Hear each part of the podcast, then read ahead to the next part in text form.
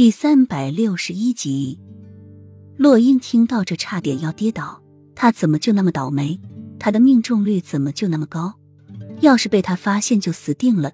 他身上可没有带什么毒粉、毒药的。上回饶了他，就是因为他被他下了药。这回他已经是不举了，他还能威胁到他什么？洛英翻着白眼，深吸一口气，感觉喉间很是压抑。一拉裤带。齐盛瑞整个赤果果的身体就呈现在他面前，他赶紧低下头，脸却迅速的红了起来。你刚进宫吗？齐盛瑞看罗英这副样子，不觉好笑，忍不住问道。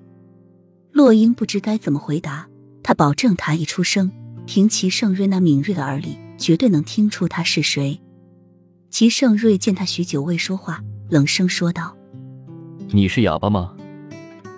洛英赶紧点头，齐盛瑞见这样也无奈，便招呼他过来给他按摩。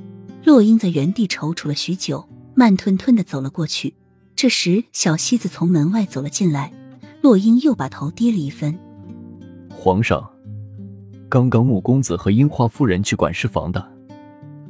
小西子说道。齐盛瑞睁眼，做什么？似乎是在问一些非公的事情。小戏子走过来给齐盛瑞沐浴，洛英赶紧让到一边，生怕被发现。齐盛瑞轻轻一笑：“真是个不省事的，上次偷偷和墨尘跑到进宫去，还是希儿出来给顶了罪。真不知道这个女人要知道什么。”洛英一惊，手下的力道也不由重了一分。原来这些他都知道。齐盛瑞偏过头：“你想刺杀朕吗？”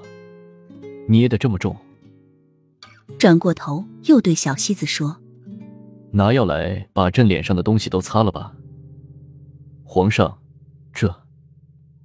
小西子看了一眼身旁的洛英，欲言又止。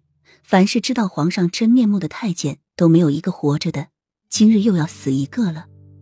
无事，这次刘公公倒是学聪明了，给朕找来一个哑巴，就是想生出事来。也没有那张嘴。齐盛瑞淡淡的说着，对刘公公有了一丝心云。小西子一听，忙拿了药擦到齐盛瑞的脸上。这刘公公倒是挺会办事的，也机灵的很，知道皇上每次来玉泉殿，必会死一个太监，稍微动动脑筋就知道皇上怕让小太监知道些什么，特地给换了个哑巴。以后皇上你啊，就把这个哑巴太监留在身边。